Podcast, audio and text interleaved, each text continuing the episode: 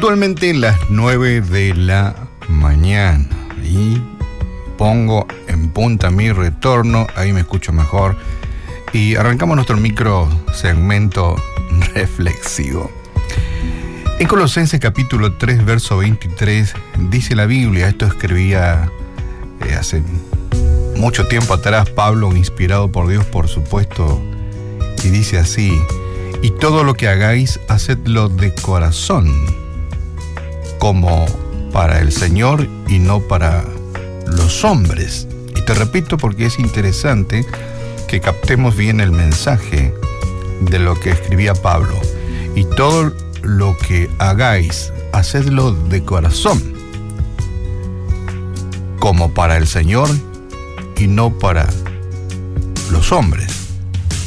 Podríamos parafrasear para que nos suene un tanto más sencillo, ¿verdad?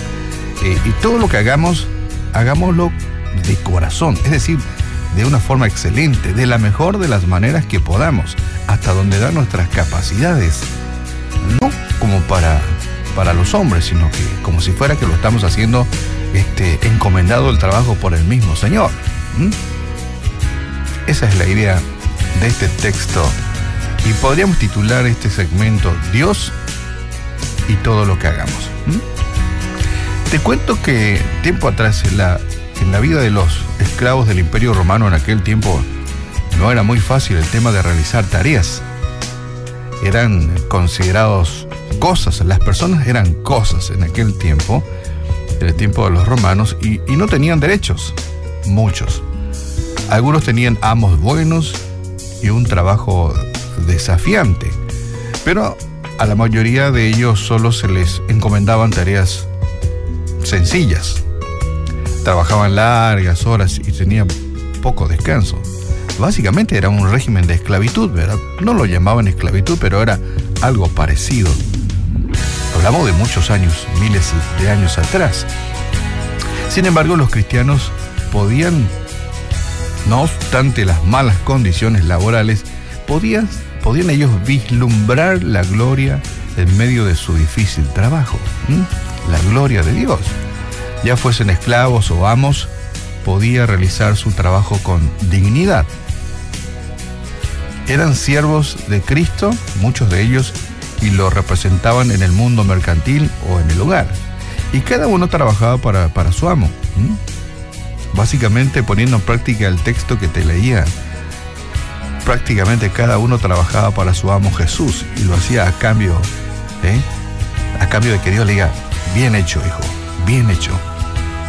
Eran tiempos difíciles cuando eh, los esclavos, así entre comillas, de aquel tiempo, tenían que realizar un montón de actividades, ¿verdad? Y no eran de su agrado muchos de ellos, pero generalmente y un porcentaje importante lo hacían de buena forma. Alguien este, describió esta verdad de una forma sencilla y decía así, si un hombre es llamado para que barra las calles, debería barrerlas de la misma manera en que pintaba Miguel Ángel, o en que Beethoven componía música, o que Shakespeare escribía poesía. Debería barrer las calles tan bien que las huestes celestiales tengan que hacer una pausa y decir, aquí vivió un gran barredor de calles que hizo bien su trabajo. Interesante paralelismo, ¿verdad? Es decir, en otras palabras, que cualquier actividad que realicemos deberíamos hacerlo con, con excelencia, como creemos que pintaba Miguel Ángel, como componía Beethoven, como escribía Shakespeare, con excelencia, con calidad, con lo, lo más excelso del talento de cada uno, ¿verdad? Pero sabes que puede que tu trabajo sea tedioso. Algunos me dirán, pero no sabe lo que tengo que hacer cada día. ¿Mm? Sí, puede que, el trabajo que hagas sea tedioso. Puede que tengas un patrón que, que no te aprecie o que no te pague lo que corresponda. Puede que quieras renunciar también. Pero estás trabajando para Cristo. Esa es la invitación que nos dejara Pablo cuando decía, todo lo que hagan, háganlo de corazón. No como para los hombres, sino como para el Señor. Eso de alguna forma también incide en lo que llamamos hoy el testimonio de vida. Qué placer para nosotros cuando nos enteramos que un cristiano, un seguidor de Cristo está administrando una institución pública y se diga con la administración de Juancito Pérez, la institución pública creció 40% con referencia al año anterior y con el otro administrador. Y qué alegría nos da saber que es un hijo del Señor el que administra de una forma excelente y aquello creció.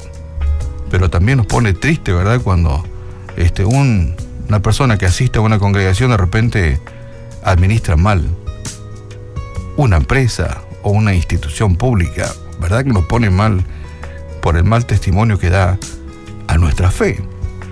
Pero qué lindo es cuando nos enteramos de que ese siervo, ese varón o esa mujer, esa dama que administra una empresa, una institución, es de nuestra fe y lo hace de una forma excelente, que todo el mundo se da cuenta de que esa empresa creció. Esa empresa, en esa empresa se ha hecho un buen trabajo y habla para el testimonio de aquel que dice ser seguidor de Cristo. Hoy la invitación es para que hagas tu trabajo de forma tal que tu maestro en los cielos pueda decirte un día, buen trabajo hiciste, buen trabajo, bien hecho, ¿eh? buena esa, buena esa. ¿Mm? Qué mejor reconocimiento que nuestro maestro algún día nos diga, buen trabajo has hecho, ¿sí? y has mantenido en alto tu testimonio de vida y por sobre todas las cosas hemos cumplido la enseñanza bíblica, ¿verdad? Todo lo que hagamos, sea cual sea, si sos un electricista, un jardinero, un despensero, ¿eh? Eh, una ama de casa, lo que hagamos, no importa. No necesariamente tenemos que ser eh, científicos de la NASA para hacer bien las cosas, no. Las cosas sencillas de la vida, tratemos, hagamos el esfuerzo de hacer lo mejor de lo mejor. Ese es el desafío que tenemos todos los días, ¿eh? no solamente los lunes, hacer bien y los martes más o menos, miércoles ya desastre y juegue ni hablar. No, todos los días hacer el máximo de los esfuerzos. A veces vamos a cometer errores, claro que sí, vendrán errores, ¿eh? pero no son errores hechos a propósito, sino que es error propio de la actividad que realizamos. Todos los cristianos tienen el mismo patrón, ¿sabías? Todos los cristianos tienen un mismo patrón. Simplemente realizamos diferentes tareas. Qué interesante saber, no importa que seas mecánico, despensero o pediatra,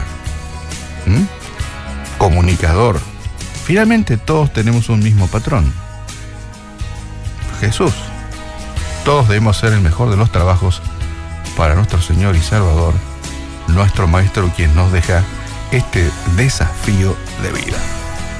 Padre, en esta mañana te damos gracias. Gracias primeramente por porque nos has encomendado una actividad, sea cual sea. Y gracias porque has depositado en nosotros una confianza.